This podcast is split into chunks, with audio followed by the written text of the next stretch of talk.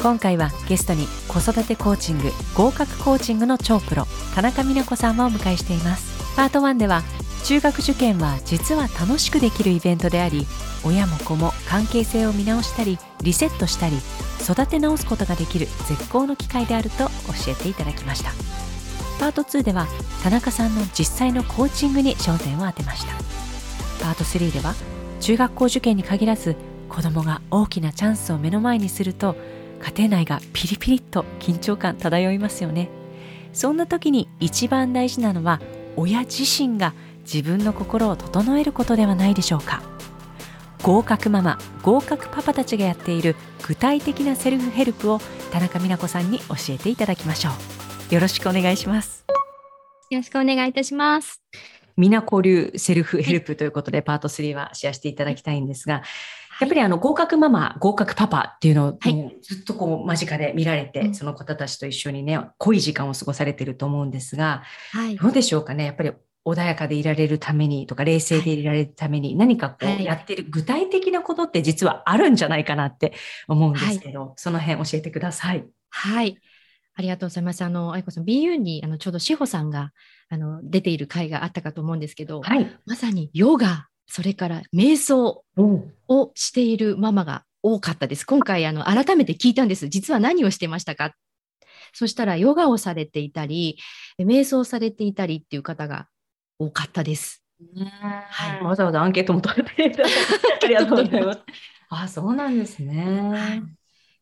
あとはですね、あの、ちょっと俗っぽいことになるんですけれども、はい、お一人様で飲みに行っていたり、あとはアフタヌーンティーに行ってちょっと優雅な時間を過ごすであったり、それから走ってるって方もいらっしゃいました。走っ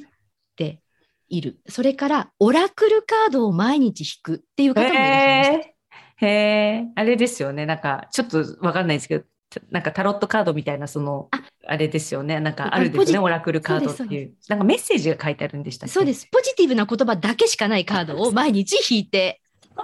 いたそうです。そうなんですね。はい、えー、だから自分流のやっぱりこうセルフヘルプというか、はい、どうやったら自分の心がこう穏やかでいられるか、うん、真ん中でいられるか中心軸を取れるかっていうのを、今何かしら皆さんあるんですよね。だからもちろんそのね、ヨガとかだけじゃないと思うし、私のその、この番組がまさにそういうもので、別にこれだけじゃないっていうかね、皆さんが私も含め、いろいろな人生のフェーズで、なんかぴったりしたものが自分にしっくりしたものが絶対にあるはずなので、うん、それをこの番組もきっかけに、あ、こういうことやってみよう。あ、なんかこれが一番自分のやり方にはまってるっていうのが見つかればいいなと思って、こう、番組始めたんですけど、やっぱり、そうなんですね。うん、合格ママ、合格パパは、ヨガとかメディテーションが多い。これなんででしょうかね？なんでやってるかって聞いてみました。これはですね、あの、聞いてみたんですけれども、やっぱり目の前にある受験であったりとか目の前にある子供では全くない世界を持つっていうことが大事だねっていうことででヨガをやってる時とか自分空っぽになれるし瞑想してる時も空っぽになれて自分にフォーカスできるから、ヨガとか瞑想っていうのがすごく多かったんですけどもあのお一人の方はヨガをしながらこうなんか大地からエネルギーをこう感じながら、それからなんか天から降ってくるエネルギーを感じながら、そして私が大丈夫なら子供は大丈夫って唱えますっておっしゃってた方がいらして、でそんな風にちょっとヨガのポーズをしながら自分の中で私が大丈夫なら子供は大丈夫なんだみたいなことを唱えているっていう方もいらっしゃったりとか、うんうん、そうやって自分に対してのこうセルフトークをしながら整えるっていうことが、やっぱりすぐこう、なんでしょうね、えー、日常から離れることができて、自分に戻れて、すっきりできて、また笑顔で子供に迎えるというふうにお話をしてくださってる方がいました。いや、本当にすごくよくわかるというのは、なんか、子供って、やっぱり自分なんですよね。あの、うん、その、子供は子供の人生なんだけど、子供はもちろん自分とは違うんだけど、うん、映し出してるその、まあその特性というのか、子供が持ってるってものは自分が持ってるものだから、やっぱり子供人を信じる信じないじゃなくて、自分を信じてるか信じてないかなんだと思うんですよ。おっしゃる通り。そうそう。まあ、信じるってすごく大きな言葉なんだけれど、うん、その自分がやっていることとか、持っているものとか、うん、持っているものっていうか中、中身的にね、外側に持ってるものではなくて、うん、そういうものに自分が信頼を受けるかどうか。うん。うん、っていうことが、すごく大きくて、子供じゃないんだと思うんですよね。うん、うん、だから、それが悪い点数だろうが、塾に行きたくない、学校に行きたくない、勉強が嫌だと言い出しても、その、それが問題なわけではなくて、うん、うん、そのやっぱり自分が子供と正しい、なんかいい関係とかね、信頼関係を築けていれば、うん、NG にならないっていうか、なんか OK と、うんうん、あ、そうなんだ、じゃあ行かなくていいよっていうこともできるというかね。うん。中学受験やめてもいいとか。で、その、やめるかやめないかじゃなくて、その気持ちなんか、あ、大丈夫だって。この子は別にやめても大丈夫だ。大丈夫。やめなくても大丈夫だ。大丈夫。うん。勉強嫌いでも大丈夫だ。うん、うん、途中で投げ出しても大丈夫だとかっていう、うん、なんか、そこの安心感っていうか信頼感ですよね。自分に対しての信頼感みたいなのが、すごくなんか、必要な気がしますね。うん、瞑想毎朝やっているって方がいらっしゃいましたね。あの必ずお台所で日を浴びながらあのお日様を浴びながら一番自分の子供にご縁のある中学に受かりますようにって思いながら 瞑想をしていましたという方も。そうですよね。あの、やっぱり、この学校じゃなきゃ嫌だとか、ダメだっていうのは、ち ょっと違うと思うんですよね。まあ、それは。執着になってしまいますね。この子にとってのベストというか、はい、ご縁があるところにっていうことなんだと思うんですよね。はい、あの、この田中さんのご著書、中学受験で伸びる、受かる家庭の習慣の中で、ちょっとすごくいいなと思ったのが、167ページに書いてあったんですけれども、その、田中さんがかがその中学校受験の時に通われてた、えー、塾の先生に聞いたことがあって、はいえ第一志望校に落ちた時、どんな言葉をかけるか、あらかじめ考えておくこと、これが大事だというふうに先生から教わったと。はいそうするともうそんなこととは絶対考えたくないですよね。考えたくないそんなこと考えたらそれがなんか現実になっちゃうんじゃないかと。うん、でも思うけど、これが結構こういう準備ができている子が受かっていくというか、親子が合格していくっていうのがすごく、ああ、そうだなって思ったんですよね。あのそうなんだそうです。あの先生曰くこの学校じゃなきゃダメだって思っている家庭は何でかわからないけど不合格になるしうちの子どこでもやっていけるんですよねって思っている家だとなんか意外と第一志望受かっちゃうんですよねっていうお話があってやっぱり執着をしていないと結果的にいい結果を引き寄せるんだなっていうふうに思った覚えがあります。ね、なかなか渦中にいると思えないかもしれないですけど、やっぱりちょっと違う世界を持つってね、先ほどおっしゃってたのは、その自分なりのセルフヘルプを通じて、少し客観的に物事を捉えられる、うん、はい、そのトレーニングをしていると、あ、どっちでもいいやと。受かっても受からなくても。うん。うん、この子は大丈夫、私は大丈夫っていう、うんうん、の準備というかね、覚悟っていうのができてると、はい、いいんじゃないかっていうことですかね。そうだと思います。ですけどね、やっぱり、あの、走り出すとね、いや、こうじゃなきゃいけないって やっぱ思っちゃうしね。それは別にその恐怖というか愛情だしね、子供が一番いい。これぞ良かれと思ってもちろん親って何でもやると思うんですよ。うん、どんなに罵倒したとしてもね、どんなにこうきつくし仕方としても、それは別に憎いからではなくて、本当に、うん、本当に愛情から、愛からだと思うけれども、うん、そういう時こそ、うん、そうですね、自分を整える。これ私たちはね、レシピって呼んでるんですよ。自分を整えるためのレシピって呼んでいて、なので、あのあなたのレシピ、レシピ何ですか？みたいな感じで、あの共通言語で使ってます。そうすると、私のレシピは、みたいな、こういう言葉を頭の中に思い浮かべて、こういうふうにしますみたいに、皆さんがそれぞれレシピを持っていらっしゃいます。美奈子さんのレシピは何ですか？私のレシピはですね、あのいくつかあるんですけれども、はい、あのジャーナリング、自分日誌をつけるっていうこととあとはあの心理療法の一つに家族療法というのがあるんですがその先生が教えてくださった P 循環っていうものがありましてどうやって書くんですか？P あポジティブの P です。うん。P 循環。でポジティブを循環させるっていう方法を教えていただいたんですけどそれは朝起きた時にこう周波数を整えるようなイメージで今日も一日あのいい朝を迎えてくださってありがとうございますみたいなそうやって自分に感謝をするみたいなことを教えてくださったんですけれどもその、まあ、P 循環を朝あの祈るような感じで整える感じでやっていることとあと何かあった時にこう自分に言えば大丈夫っていうセリフ集というかセルフトーク集を持っていまして何かあったらその言葉を自分にかけるっていうことをしています。なんか例えば今ここ私だったりなんかわーってなった時にあ今ここ私って自分に言い聞かせるだったりとかあの私が大丈夫なら子供は大丈夫っていうのは本当によく言っている言葉だったりあとはあの人間だものってあのみつをさんの人間だものっていう掛け軸をこう思い浮かべるだったりとか、あとは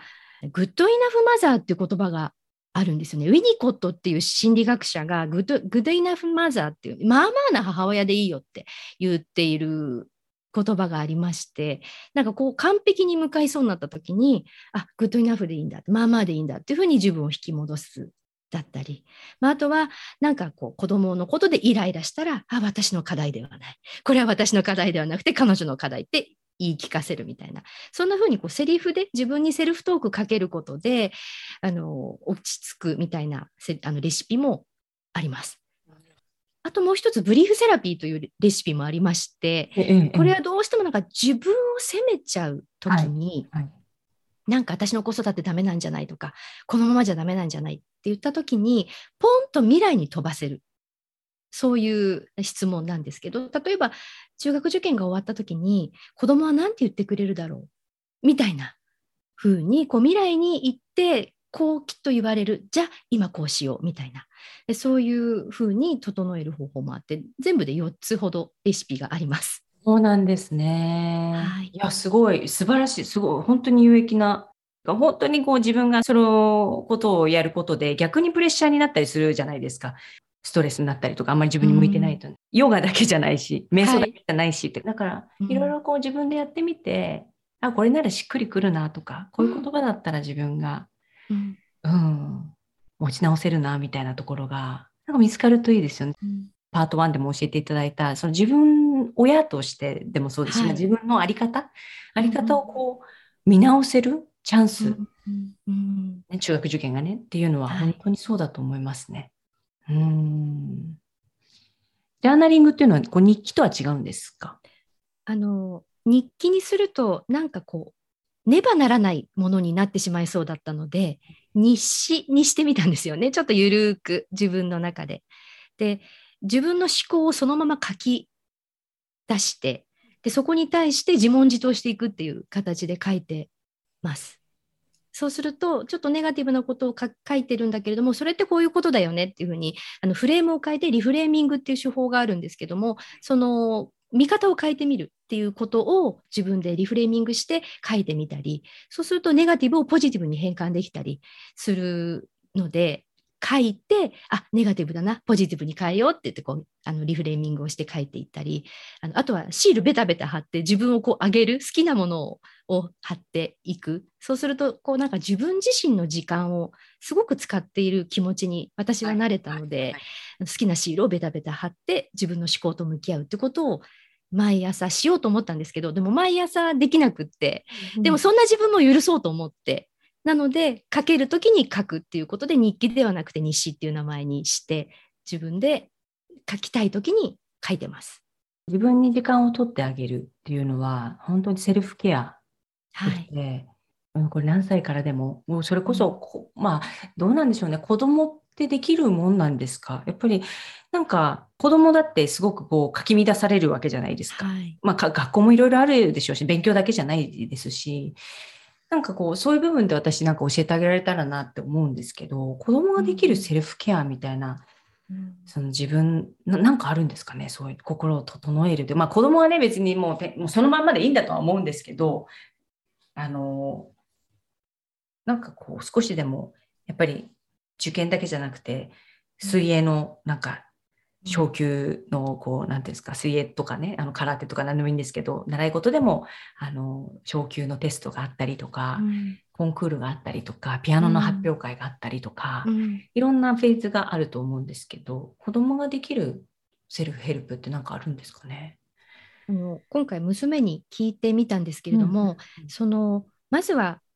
親がプレッシャーをかけないことっていうことが大前提にあるよねっていう話でここ一番っていう時にどんなにレシピがあっても親がプレッシャーかけたら水の泡になってしまうので私たちがまず自分を整えてプレッシャーをかけないってことが大前提。でその上でそのお子さんがどうしたら落ち着けるんだろうねっていうのを普段からレシピ化していくことを親が手伝えるのかな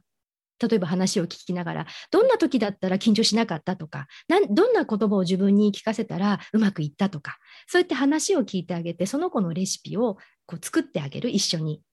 でそれを、まあ、当日伝えてあげるだったりとかこれした時にうまくいったよねっていうふうに伝えてあげたりとかできるのかなというふうには思います。そうですねまさにまずは自分ね。まずは自分まずは親。そしてそれがそのまあ例えば親からすると、まあ、きっとそのジャーナリングじゃないけどそういう日記じゃないけど、うん、こう気持ちを吐露することをしてくれる、うん、こう紙に書き出すような子供だったらあいいなとは思うけどもしかしたらそうじゃないかもしれないですしね、そのサッカーに夢中になったりとか,、何かこうビデオゲームに夢中になったりとか YouTube ずっと見てたりとかそういうことも本人はそれで立て直してたりとか、うん、ね、してるかもしれないし、はい、そういうものをコミュニケーションとして言語化というか言葉にしてあげると子供もちょっと客観的に自分のことを見られるかもしれないですね。はい、なので子どもの成功体験を聞いてあげる。どうやったらうまくいったって聞いてあげることでレシピにしてあげられる。例えばうちの娘に聞いたらあの試験の前当日と試験の前日には絶対新しい問題集は開かないっていうふうに言っていて緊張させてしまうから絶対に新しい問題は見ないって言っていたのとあと試験会場に最後の方に入っていった方が落ち着けることが分かったから最後の方に入っていくことにしたみたいなこととかそういうのをこう何がうまくいった何が成功の秘訣だったっていうふうに聞いてあげてレシピにしていくといいかもしれないですね。ニーズがないのにサプライしちゃいけないっていう言葉を言いましたけど これが良かれと思って押し付けないことですよね。まずはまずは聞いてあげる。まずはどんなことが良かったっていうね、その子にとって。はい。っていう、そうすると本当に本人も考え直せますしね、そこでね。うん、あ、こういう時は自分は仲良かった。こういう時は逆に緊張したとか、うん、うん、これをしたから失敗したっていう、本人もやっぱり本人の課題として、はい、それを捉えられるっていうのは、すごく本人のためにいいことだなと思うし。まあ、親としては、ニーズなきところにサプライなしではあるんですけども、私たちのレシピを子供に教えてあげるのもありだと思います。私はこんな風にやってるよっていうふうにそれは伝えてあげるのもありだと思います。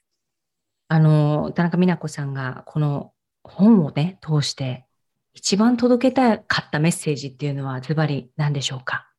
あの実は私は自分の子育てに自信がなさすぎてうまくやっている方が羨ましくて仕方がなくってでその劣等感のおかげで今ここにいるんだろうなというふうに思っているので劣等感をもし抱えている方がいらっしゃったとしても大丈夫だってことをお伝えしたいなというふうに思います。あのアドラー心理学を学んでいると不完全である勇気っていう言葉がよく出てくるんですね。で子育てにおいてもここを認めるともっとうまくいくんじゃないかなっていうふうに思います。なんかポンコツな私でも大丈夫っていう感じです。で私たちママが大丈夫なら子供は大丈夫でいられる。で親が子どもにとって安全基地安心基地居場所所属先であって信頼し合える親子関係がそこにあったら子どもは大丈夫だし受験も大丈夫。あとはですね中学受験であったら塾という場所があるので塾の先生とも信頼関係を築いて仲間になっていただく。一人で抱えないっていうことだと思います。孤独にやる中学受験はすっごい苦しいので、子供とも仲間であり、そして先生とも仲間であり、ラグビーの日本代表で昔ワンチームっていう言葉が流行ったと思うんですけど、親と先生と子供でワンチームみたいな中学受験ができたら、すごく楽しくできるんじゃないのかなというふうに思います。あのお子さんの人生最初のもし中学受験であれば人生最初になると思うんですけれども大きなチャレンジを応援団として応援していっていただきたいと思います。ありがとうございます。中学受験をするかしないかではなくてね、もちろんこの本自体はその中学受験のこうハウツー本ではないっていうことですよね。その別にこうこうしたら第一志望受かるとかっていう、その、まあ、直接的なこう読んでない方がパッとイメージするハウツー本ではないんですけど、そもちろんね、はい、そういうあの、あの、ハウツー的な観点からも見られるんですけど、あの、ではなくて本当にこういう受験だったり勉強だったり、その一つのイベントを通してその親子関係をこう、どうやって豊かにね、あの、築いていくかっていうことのすごく手助けになるなと、私もすごくこれからも大事にしたい一冊であります。本当に今日はたくさんのあのセルフヘルプのやり方、そしてね、あの信頼関係をうまくこう築いていく、楽しく築いていくためのやり方、たくさんシェアしていただきまして、本当にありがとうございました。ありがとうございました。心のあり方を自分自身で整えられるようになるセルフヘルププログラム BU。今回は子育てコーチング、合格コーチングの超プロ、田中美奈子さんをお迎えしました。客観的に自分の思考や気持ちを見つめネガティブな側面にはポジティブを見つけるジャーナリング。朝起きた時にポジティブなエネルギーを循環させるための家族療法。P 循環。今ここを意識するためのセルフトーク。問題思考から解決思考に変わるブリーフセラピーなどなど合格コーチならではのさまざまなセルフヘルプのやり方シェアしてくださいました。どうもありがとうございました。今回は田中さんに中学受験を切り口にお話しいただきましたが受験はいいよおすすめだよというお話ではなくこういった一つの家族で一緒に乗り切るイベントから熱い信頼関係をどう築くかどうやって家族全員が健康的な関係性を築いていけるか心からのアプローチによる方向性というのを教えていただきました。育児の字が自分の字に置き換えられるほどまずはやっぱり自分自身なんですよね。数年前始めたばかりの頃は自分に対して起こったいいことだけにありがとうという気持ちになっていたんですが実践を続けていくと今まで当たり前と思っていたほんの些細なことに対しても感謝の気持ちが湧いてくるんですよね。そのうちネガティブな出来事嫌だなって思っていた出来事とか人に対してもそれがどれだけ自分に恩恵があったのかがだんだん見えてきてそのうちに自分が今日こうやって生かされていることにも感謝の気持ちでいっぱいになっていきます。そういった心の変化を楽しんでいると子育てに対してももうイラッとしたりああこうだったらああだったらというね幻想を抱いた時にも少し時間を置くとあいてくれるだけで奇跡なんだって思い出して生まれてきてくれただけでもありがたいっていうところに立ち返ることができています。セルフヘルプは毎日の実践です。ぜひこの番組を通してあなたにも心の在り方を自分自身で整えられるようなヒントになれば幸いです。今回ゲストにお迎えした田中美奈子さんの情報は番組の概要欄にリンクを貼っておきます。番組へのメッセージご感想などもぜひお寄せください。BU のインスタ、ツイッターもフォローお願いいたします。詳しくは概要欄のチェックお願いしますね。セルフヘルププログラム BU ナビゲーターは宮本彩子でした。また次回もお楽しみに。